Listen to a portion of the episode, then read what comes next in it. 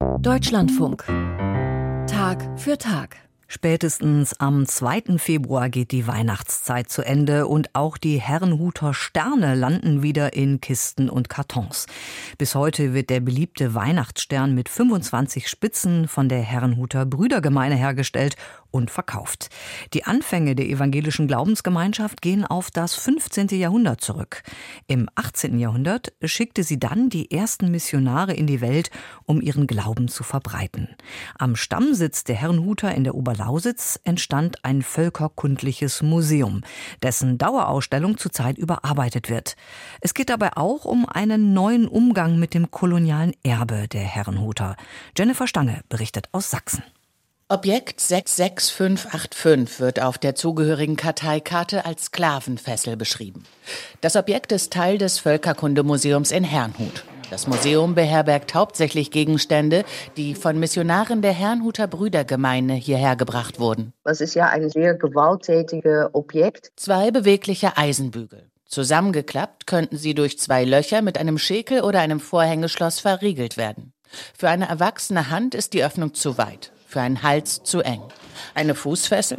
Leontine Meyer van Mensch ist Direktorin der staatlichen ethnografischen Sammlungen Sachsens, in der die Museen für Völkerkunde Leipzig, Dresden und Herrnhut zusammengefasst sind. Ich bin selber immer zwiegespalten, wenn man immer wieder diese Objekte auch zeigt, ob das nicht auch retraumatisierend ist für Leute mit einer Sklaverei-Biografie. Auf der digitalisierten Karteikarte steht, die Fessel sei aus Surinam. Im Windschatten der europäischen Eroberer kamen die Herrnhuter Missionare zu Beginn des 18. Jahrhunderts in die niederländische Kolonie an der Nordostküste Südamerikas, um Versklavten ihren Glauben zu bringen. Mythen prägten lange die Bilder der Herrnhuter Missionsstationen. Heute aber ist klar, die Herrnhuter hatten selber auch Sklaven.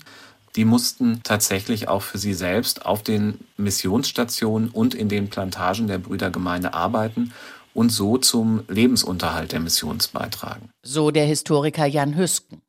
Auch die neue Dauerausstellung des Völkerkundemuseums wird sich damit auseinandersetzen müssen, sagt Meier van Mensch. Neben der Fußfessel sind auch sakrale Objekte, die Versklavte abgegeben haben oder die ihnen weggenommen wurden, Teil der Sammlung. Unser Weg als Museum ist, da eine Transparenz zu schaffen, dass wir diese Probleme haben. Das Problem von Gütern, die auf fragwürdige Weisen erworben, möglicherweise unter Zwang geraubt wurden. Wir hatten letztes Jahr ein Artist in Residence, der Yassir Linger, ein Niederländer mit Suriname Roots, der Sklaverei und auch Vinti sehr stark thematisiert hat in seiner Intervention. Vinti, die afrosurinamische Religion der Versklavten. 2022 zum 300. Gründungstag der Herrnhuter Brüdergemeine lässt ein Künstler die Relikte des polytheistischen Glaubens aus der Ausstellung in Herrnhut entfernen und platziert stattdessen Hinweiskärtchen, auf denen steht, aus Respekt vor der Vinti-Religion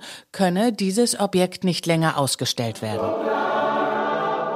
Gottesdienst in der Brödergemeinde Amsterdam Südost. Die Mehrheit ihrer Mitglieder sind Nachfahren von Versklavten aus Surinam. So wie Rita Harry, die sich noch gut an die Installation im Völkerkundemuseum erinnert. Ich finde es falsch, die religiösen Objekte aus der Ausstellung zu entfernen. Das ist Teil unserer Geschichte und man sollte sie erzählen und auch wie diese Dinge in die Sammlung gekommen sind. Auch aus guten Gründen dürfe die afrosurinamische Vergangenheit der Herrnhuter nicht schon wieder versteckt werden, sagt Harry.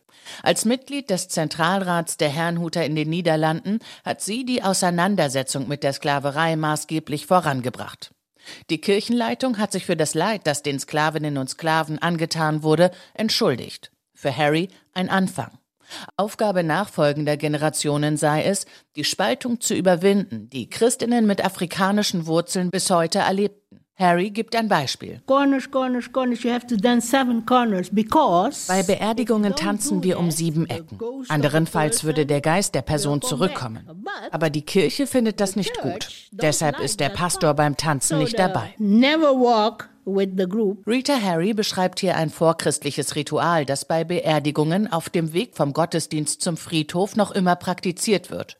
Bis heute ist es jedoch nicht Teil der offiziellen Liturgie der Herrnhuter. Das müsse sich ändern, fordert Harry. Das sieht auch Nasseja Weinschardt so, eine junge Ingenieurin.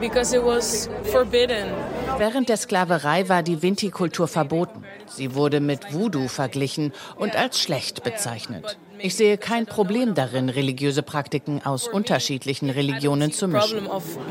Allerdings seien nicht alle, die an diesem Sonntag in den Gottesdienst gekommen sind, damit einverstanden, meint Nisaya Weinschardt. Sie gehört zu einer Generation surinamisch-niederländischer Gläubiger, die Fragen nach Vergangenheit, Tradition und Identität progressiv neu stellt. Vor dieser Aufgabe steht nun auch das Herrnhuter Völkerkundemuseum in der Oberlausitz. Seine neue Ausstellung soll 2025 eröffnen. Das koloniale Erbe der Herrnhuter Brüdergemeinde. Jennifer Stange berichtete aus Sachsen.